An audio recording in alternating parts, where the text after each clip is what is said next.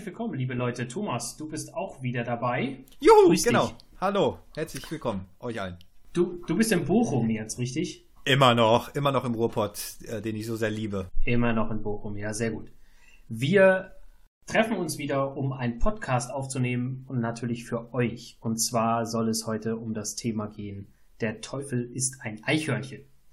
Wir haben uns diesen Titel ausgedacht, aber dass wir ihn schon behandeln, liegt an unseren Instagram-Followern. Wir haben nämlich eine Abstimmung gemacht und dieses Thema ist dabei herausgekommen. Auch auf Instagram haben wir schon angefangen, ein bisschen über dieses Thema zu reden und wir haben ein Video gezeigt. In diesem Video, diesem fiktiven Video, geht es um Albert Einstein. Thomas, richtig? Genau, es geht um den kleinen Schüler Albert Einstein, wie er ähm, ein kleines Battle hat gewissermaßen mit seinem Professor, der den Schülerinnen und Schülern zeigen will und beweisen will, dass Gott böse ist. Und das kann Einstein nicht mit sich machen lassen. Genau, also wenn ihr von Instagram rüberkommt, dann habt ihr das Video schon gesehen. Wenn ihr jetzt gerade einfach so drauf geklickt seid auf unseren Audio-Podcast, dann habt ihr das Video wahrscheinlich noch nicht gesehen und dann können wir euch einfach nur einladen und ermutigen, mal auf unseren Instagram-Kanal zu schauen, Heilig und Halunken natürlich, das ist der Name, und da euch dieses Video anzuschauen. Der Teufel ist ein Eichhörnchen. So ist das Thema, über das wir uns heute unterhalten wollen. Warum ist der Teufel ein Eichhörnchen, Thomas? Ja, man darf sich nicht so sehr davon täuschen lassen. Also der Titel wirkt niedlicher, als er eigentlich ist der, das Böse in der Welt, also die Kirche spricht dann gerne vom Teufel oder vom Satan, hat viele Gestalten und kann sich auch sehr flauschig und kuschelig äh, kleiden sicherlich und dann eben so wirken, dass es ungefährlich ist. Aber unsere Erfahrung zeigt ja, dass es viel Böses in dieser Welt gibt. Böses, ja, also was ist Böses? Das ist natürlich irgendwie eine moralische Kategorie, aber wenn wir Böses erleben, dann wissen wir das ja auch einzuordnen. Ne? Es tut uns nicht gut, es widerstrebt uns eigentlich Böses zu tun. Wir wollen ein gutes und gelingendes Leben leben. Und das passiert, so glauben wir, am meisten oder am besten, wenn wir die Dinge tun, die Gott auch gut findet für uns selbst. So, dann kann Leben gelingen. Und die Frage ist ja trotzdem, also wenn Gott tatsächlich das super Gute, absolut Gute ist und die absolute Liebe und welche Attribute man auch immer so für ihn, sie, es, wie auch immer ähm, Gott zu bezeichnen ist, richtigerweise sprachlich, ist ja die Frage, wie das Böse dann trotzdem in diese Welt kommt. Und in diesem Video wird das thematisiert, dass der Professor ja zeigen will, dass auf jeden Fall das Böse von Gott kommen muss. Denn wenn er alles geschaffen hat und es tatsächlich Böses gibt, dann muss es von Gott kommen. Und Albert Einstein geht da sehr wissenschaftlich ran über die Messbarkeit. Ähm, aber das ist jetzt nicht unsere Beweisführung, sondern wir nehmen einen Blick in die kirchlichen Bücher, in die Bibel und den Katechismus. Denn die Kirche hat sich nämlich auch Gedanken gemacht darüber, was das Böse ist und wie es in diese Welt kommt. Und interessant ist, dass die Kirche sagt, das ist ein großes Geheimnis. also eigentlich weiß die Kirche nicht, warum Gott dem Bösen Raum gewährt. So, das ist so die erste Erkenntnis, die ich aus meiner Recherche ziehen kann. Die Kirche ja. druckst da ein bisschen herum. Äh, es ist ein großes Mysterium. Also warum lässt Gott das zu? Ja. Gleichfalls gibt es natürlich Anhaltspunkte aus der Bibel, die diese Frage auch schon thematisiert haben. Also ich erinnere an Adam und Eva, die Erbsünde, ja, also da wird dann auch erklärt, oder versucht zu erklären, wie sich Menschen über den freien Willen, wir hatten es in unserer letzten Videofolge äh, thematisiert, als es dann um Hölle und die letzten Dinge irgendwie gegangen ist, dass der freie Wille eben dazu führt, dass Menschen sich gegen Gott entscheiden können.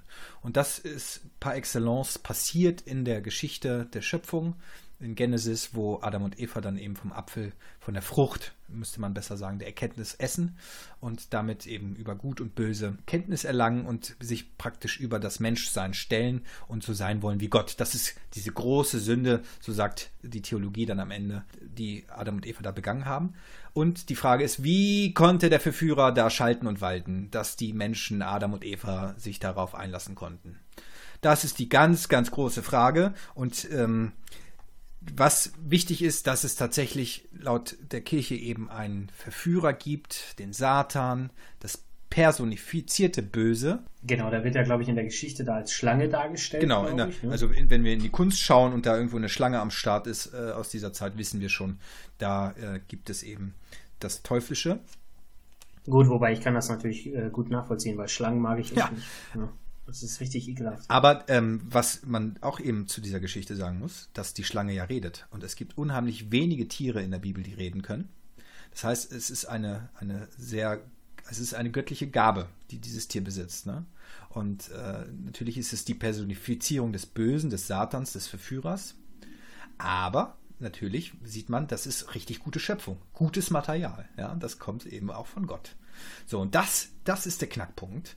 Denn der Katechismus sagt dann nämlich, aufgrund solcher Geschichten, also die hat natürlich auch die Bibel zur Grundlage. Und ich möchte. Ja, gut, ich meine, man muss ja jetzt einfach auch mal da, davon ausgehen, also, äh, dass jetzt da nicht die Schlange durch den Garten gekrochen ist und mit den Menschen gesprochen hat. Ne? Also, das, also, das kann man sich ja jetzt auch mal, äh, oder muss man vielleicht jetzt auch mal so deutlich sagen, dass wir Katholiken, wir Christen nicht daran glauben, dass da eine Schlange durch den Garten gekrochen ist, die dann äh, die Menschen aufgefordert hat, den Apfel zu essen. Oder also erstens ist ja vom Apfel überhaupt nicht die Rede und zweitens äh, ist es ja nicht so, dass die Christen daran glauben, dass Tiere sprechen können. Ja, also jedenfalls nicht keine menschliche Sprache. Ja, also das sind natürlich immer, das glaube ich, muss man einfach dazu sagen, immer Versuche, etwas deutlich zu machen und etwas verstehbar zu machen, indem man die Lebenswelt und die Leben und die Gedanken der Menschen aufgreift und sozusagen in diese Gedankenwelt auch Erklärungen hineinpackt. Ja, also da muss man wirklich auch aufpassen, dass man jetzt nicht äh, die Vorstellung hat, die Christen glauben daran, dass die Schlange mit den Menschen redet. Das ist, äh, glaube ich, ein sehr guter Einwurf. Das wird ja auch fälschlich. Ich habe jetzt einfach so vom, vom, der, vom Schöpfungsbericht irgendwie erzählt, ne, aus Genesis und so. Es ist natürlich kein Bericht, ne? Das ist eine allegorische Erzählung, ganz viel Bilder und Symbolik, die damit äh, hineinspielt. Und wie du richtig sagst, Markus, ist es natürlich ein Versuch, Dinge zu verstehen, zu erklären im Nachhinein. Wir glauben irgendwie göttlich auch inspiriert durch den Geist, durch den Heiligen Geist und so.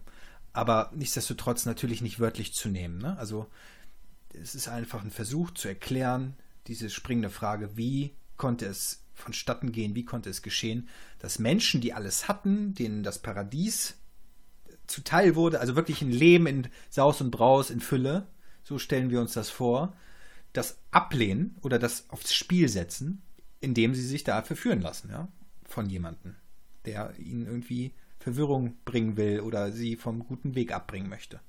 Das ja, ich glaube, Verwirrung, Verwirrung ist halt das gute Stichwort, weil du, man muss wirklich mal in diesen, in diese Erzählung hineinschauen.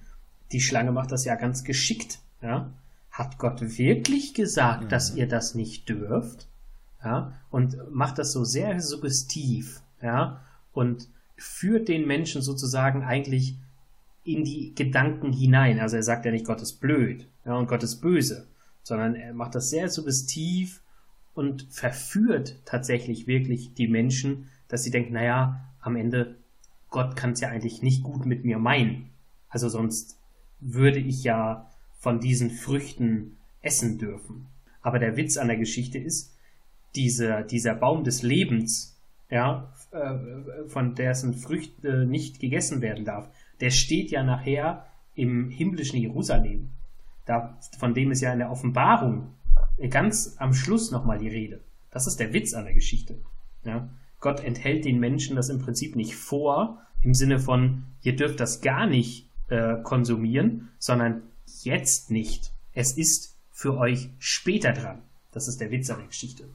Ja, es ist schon irgendwie auch ein netter Gedanke, dass man so sagt, also Gott weiß, was für uns gut ist. Genau.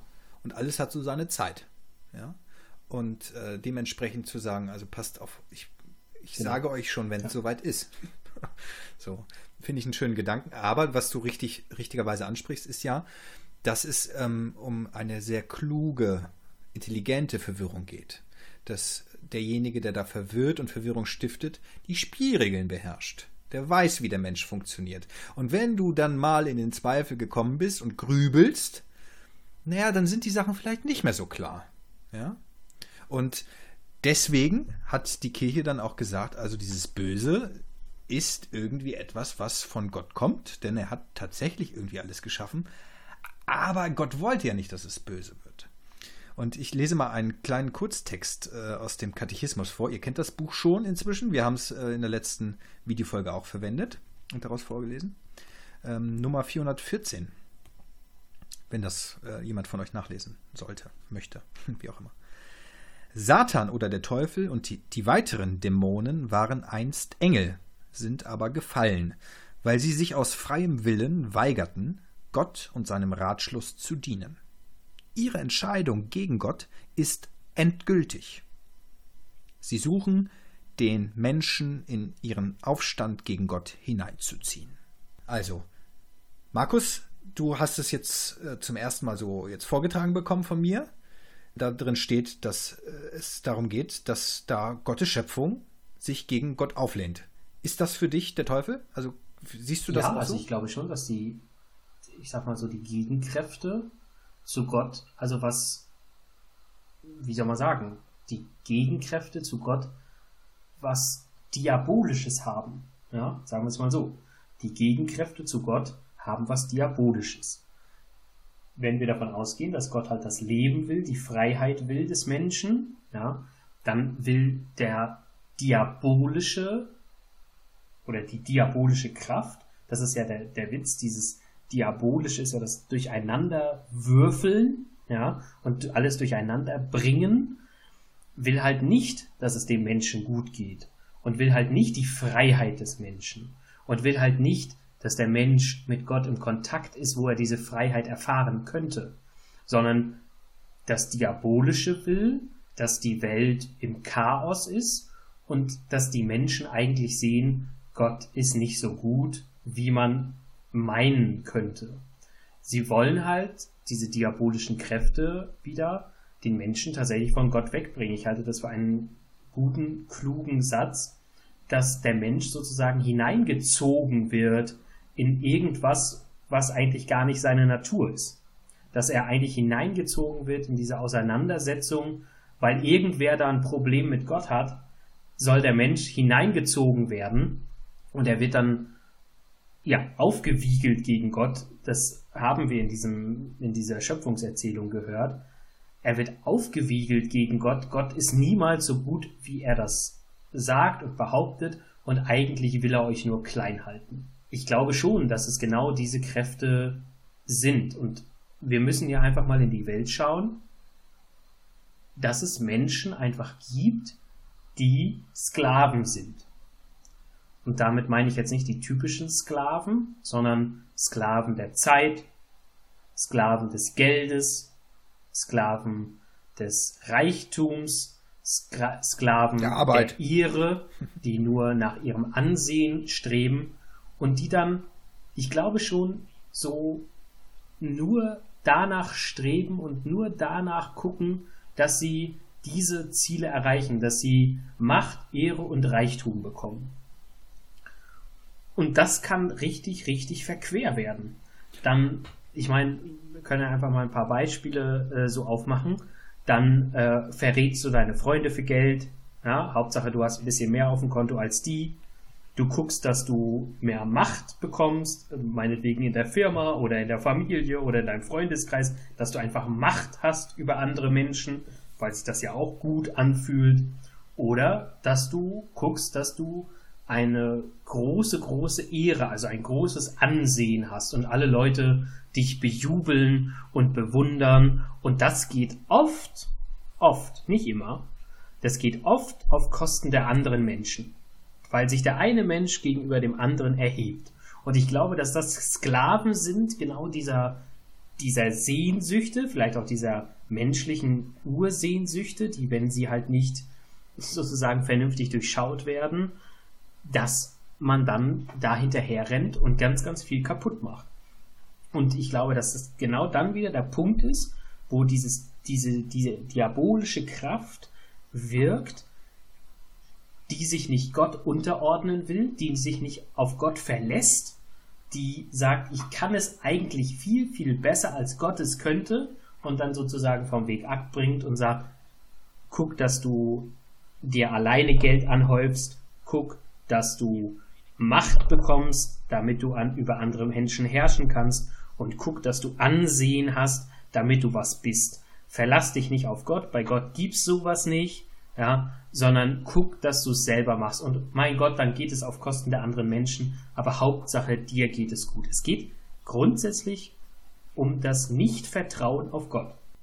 Ja, und, und vielleicht ja auch ein bisschen, was du ja schon angesprochen hast mit dem Baum der Erkenntnis, dass man Dinge ja auch sofort haben will. Ne? Also, dass das ja auch nochmal ein Einfallstor ist für den Verwirrungsstifter, zu sagen, ähm, ja, das Ansehen wird dir schon versprochen, du kannst jetzt große Ehre äh, anhäufen, indem du einfach nur gut bist, ja, und den Menschen irgendwie ja. Gutes tust im ja. Sinne Gottes.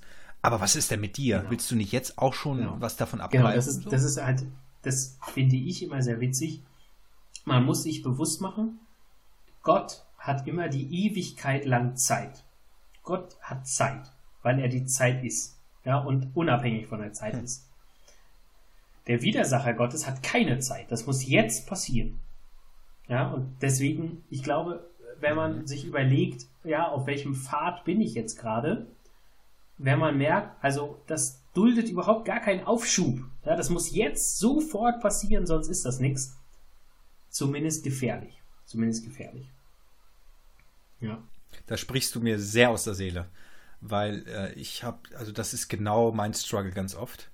Gerade wenn ich eine Auseinandersetzung habe mit anderen Leuten, in Beziehungen, Freundschaften, was auch immer das muss jetzt passieren, weil ich muss das jetzt so aus der Welt schaffen und wie ja. und bla und so, ne? Und wo ich dann eigentlich praktisch diese schlechte Kraft bin. Weil, warum mhm. kann das nicht noch eine Woche warten, wenn wir mhm. mit kühlem Kopf uns die Sachen nochmal anschauen? Mhm. Ich will emotional streiten.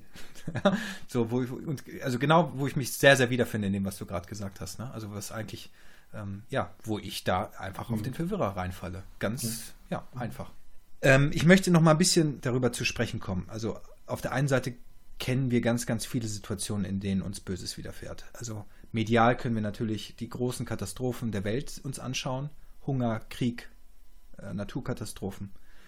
Ähm, aber auch im Kleinen, wie wir jetzt gerade auch festgestellt haben, wo wir uns keine Zeit lassen, wo wir egoistisch handeln, wo wir nicht auf den anderen schauen, wo wir nicht dem Willen Gottes irgendwie entsprechen das ist so das eine. Also es ist irgendwie klar, es gibt das Böse in dieser Welt. Wir können es sehen und wahrnehmen.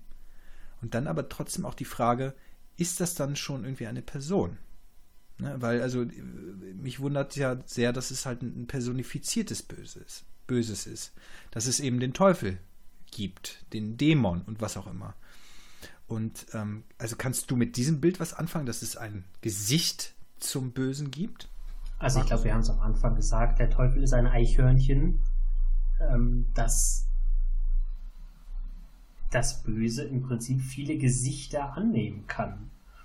Ich finde es halt witzig, wenn man auch darüber nachdenkt, ich weiß nicht, ob du den Spruch kennst, ich gehe mal davon aus, der Teufel hat Theologie studiert. Ähm, und wenn wir einfach ja. mal da reingucken, an, am Anfang der Fastenzeit haben wir das gelesen, glaube ich, direkt am Aschermittwoch, wie Jesus in der Wüste von dem Versucher ja, hinters Licht geführt werden soll. Ja? Ähm, und wo der, wo der Widersacher sozusagen auch ähm, ja, theologische Gründe anführt, ja, der wirklich biblisch argumentiert und sagt, ja, aber in der Bibel steht doch, äh, dass dir nichts passiert. Und ja, solche, solche, solche Geschichten. Ja, also ich glaube, dass dieses, dieses Diabolische tatsächlich nochmal, dieses Durcheinanderwürfelnde, viele Gesichter annehmen kann. Und ich, also ich weigere mich jetzt da den Teufel mit Hufe, Hörnern und Dreizack, ja, irgendwie ins Bild zu führen. Aber ähm, ich glaube auch, dass ich, du hast es schon gesagt, manchmal bist du auch so die, die diabolische Kraft ich glaube, dass jeder auch dieses Diabolische für die Mitmenschen in sich trägt. Ja? Indem man sich vielleicht auch über die anderen Menschen erhebt oder so. Und deswegen würde ich nicht sagen, ich bin jetzt das personifizierte Böse. Ja? Aber es steckt halt in mir drin und der eine Mensch kann dem anderen zum Versucher werden. Ohne dass man jetzt sagt, dieser Mensch ist grundsätzlich schlecht. Das ist ja Quatsch. Ja, aber durch gewisse Verhaltensweisen, durch vielleicht auch dann wieder den Egoismus oder man könnte auch sagen Narzissmus, wird der eine Mensch dem anderen zu, zum Versucher. Aber es ich weigere mich dagegen zu sagen, wir haben das sozusagen das personifizierte Böse, den Teufel mit der Hufe und dem Dreizack. Ja? Sondern ich glaube, dass es eine, dass es durchaus eine Kraft gibt, die uns durchaus von Gott wegziehen will, aber die sitzt jetzt nicht in dem Busch. Und wenn ich da vorbeigehe, dann springt sie mich an. Ja? Also auf der einen Seite erstmal ähm, natürlich ein gerissenes Wesen. Also es ist, äh, es ist schlau, es ist listig, aber es ist auch sichtbar. Ne? Also, weil du das jetzt so sagst, also es ist ja in irgendeiner Art von Gestalt da. Ob es jetzt in mir ist oder so. Also wir als Menschen, als handelnde Personen öffnen dem Bösen das Tor, in diese Welt zu kommen. Genau. genau. Oder? Ja. Ganz genau. In verschiedener Gestalt, genau. Ja. Es gibt in der Bibel auch eine Geschichte, wo Jesus zu Petrus sagt, weg mit dir, du Satan. Mhm. Petrus, ja, der nachher die Schlüssel des Himmelreichs bekommt, wie auch immer. Ja, aber der ein ganz wichtiger Jünger, ein ganz wichtiger Freund von Jesus ist, zu dem sagt Jesus an einer Stelle, weg mit dir, du Satan. Ja, wörtlich sagt er sogar, komm hinter mich. Ja, also hör auf, gegen mich zu arbeiten, folge mir nach. Aber sogar Jesus bezeichnet sozusagen Petrus an der einen Stelle sogar als Satan.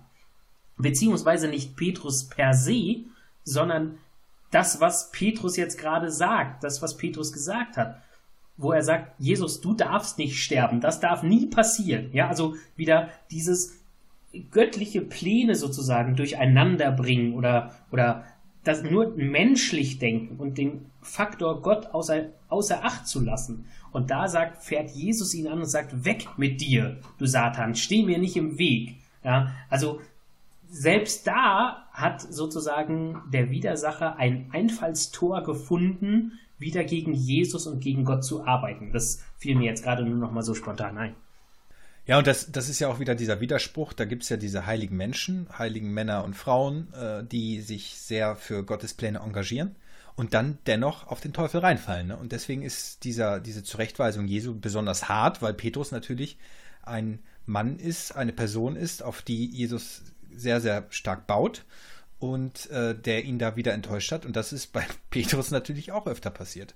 Und ähm, deswegen, wir sind nicht gefeit davor, ähm, auf den Teufel reinzufallen. Genau, und ich glaube, dar darüber sollten wir nochmal eine eigene Folge machen, wie heilige Menschen auf ja, den Widersacher dann hier und da nochmal reingefallen sind. Könnte eine spannende Geschichte werden, ja. Ganz, ganz sicher. Ich möchte trotzdem noch, noch mal, also nur ganz kurz, weil die Zeit auch schon ein bisschen vorangeschritten ist, noch mal ganz kurz über den Hiob reden. Hiob ist eine Person aus dem Alten Testament, der ein sehr frommer, gottesgläubiger Mann gewesen ist im Land Uz. Oder Us, ja, je nachdem, wie man es ausspricht. Mhm. Und ähm, dem ist ganz, ganz viel Gutes beschert. Also hat eine gute, große Familie, hat viel Land und viel Tiere und so. Alles, was so da für Reichtum steht, das hat er. Und der Teufel trifft dann irgendwann auf Gott und sagt so, pass mal auf, weißt du, der Typ, der ist nur so gottesfürchtig und fromm, weil dem es so gut geht. Mhm.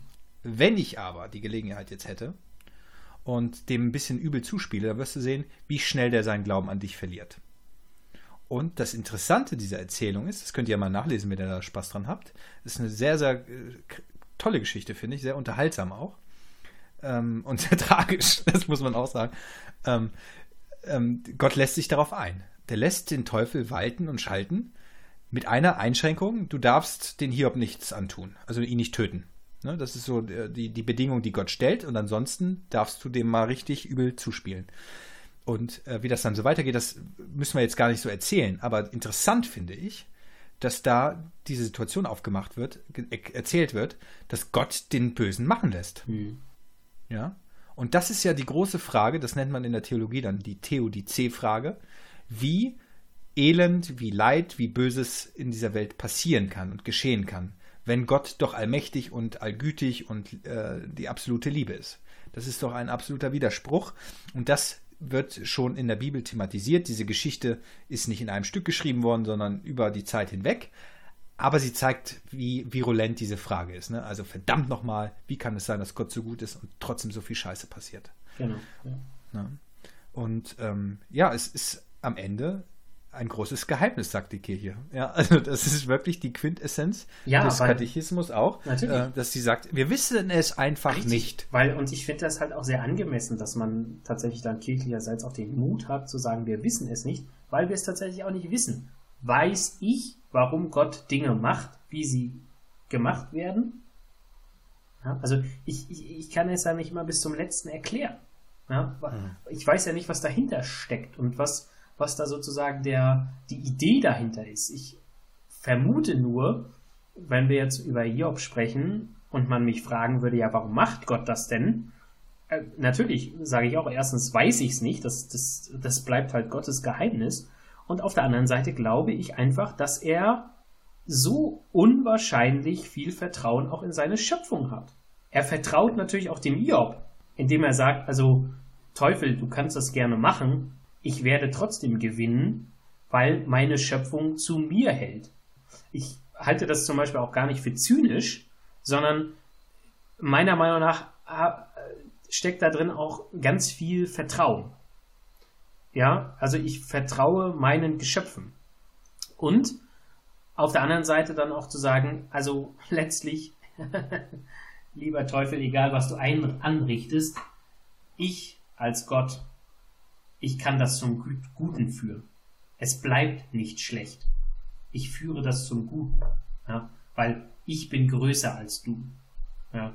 Das ist so, ja, also ich sag mal ein kleiner, noch nicht mal Erklärungsversuch, sondern einfach ein paar bescheidene Gedanken, die aber natürlich im letzten auch nicht erklären, warum Gott das jetzt überhaupt zulässt. Aber ich glaube trotzdem, dass Gott ganz, ganz viel Vertrauen in uns Menschen setzt und hat. Und ich glaube auch zu Recht hat, weil es auch verdammt gute Menschen gibt. Ja, es ist einfach so. Ich möchte das einfach so stehen lassen, glaube ich. Dieses Positive des Menschlichen, des Menschseins, dass Gott jedem Einzelnen, jeder Einzelnen von uns unheimlich viel zutraut, weil er weiß, woher wir stammen. Ja. Und ähm, vielleicht enden wir damit einfach. Also vom Teufel, der ein Eichhörnchen ist, haben wir jetzt die Brücke geschlagen zum guten Menschen, ja. der das Böse besiegen kann, indem er auf Gott vertraut und auf seine eigenen innerlichen Widerstandskräfte äh, gegen das Böse und für das Gute. Und ja, wenn ihr ähnliche Erfahrungen habt wie Hiob oder äh, Adam und Eva, äh, dann meldet euch gerne. Wo seid ihr? Nein, aber ohne Spaß. Wo seid ihr dem Bösen begegnet? Wo habt ihr ähm, wirklich diese Verwirrung erlebt? Wo hättet ihr auch anders handeln können? Und wo habt ihr euch für das Gute entschieden, eurer Meinung nach? Also erinnert ihr solche Momente? Äh, mhm. Das fände ich mal spannend. Also mal ein paar Erfolgsgeschichten mit Gott. Ähm, wenn ihr solche habt, und ich glaube, ähm, wenn wir Markus Glauben schenken, ähm, wird es da ja viele Geschichten geben müssen. Ähm, dann, ja, erzählt sie uns mal. Aber weißt du, was das Schöne an der ganzen Geschichte ist? Das fällt mir jetzt gerade erst so ein. Vielleicht sollten wir auch nochmal unsere positiven Erfahrungen zum Besten geben. Also, weil wir haben jetzt gar nicht über uns gesprochen. Oh, ich bin aber so ein pessimistischer Slave. Ich weiß nicht. ja, siehst du, vielleicht solltest du mal ganz tief kramen. Also, weil wir jetzt die Leute auffordern, mal zu schreiben, was ihnen dann Positives widerfahren ist oder wo sie tatsächlich aktiv positiv gehandelt haben. Aber vielleicht sollten wir das auch nochmal thematisieren. Äh, muss ja nicht jetzt sein. Aber ich kann eine ganz, ganz, ganz kleine wir das kurze. Auch noch mal thematisieren und sagen, also wie es denn uns persönlich geht mit äh, positiven Entscheidungen. Ich hatte ein solches Erlebnis, das ist äh, drei Tage her. Ich habe Brötchen gekauft im Supermarkt beim Bäcker.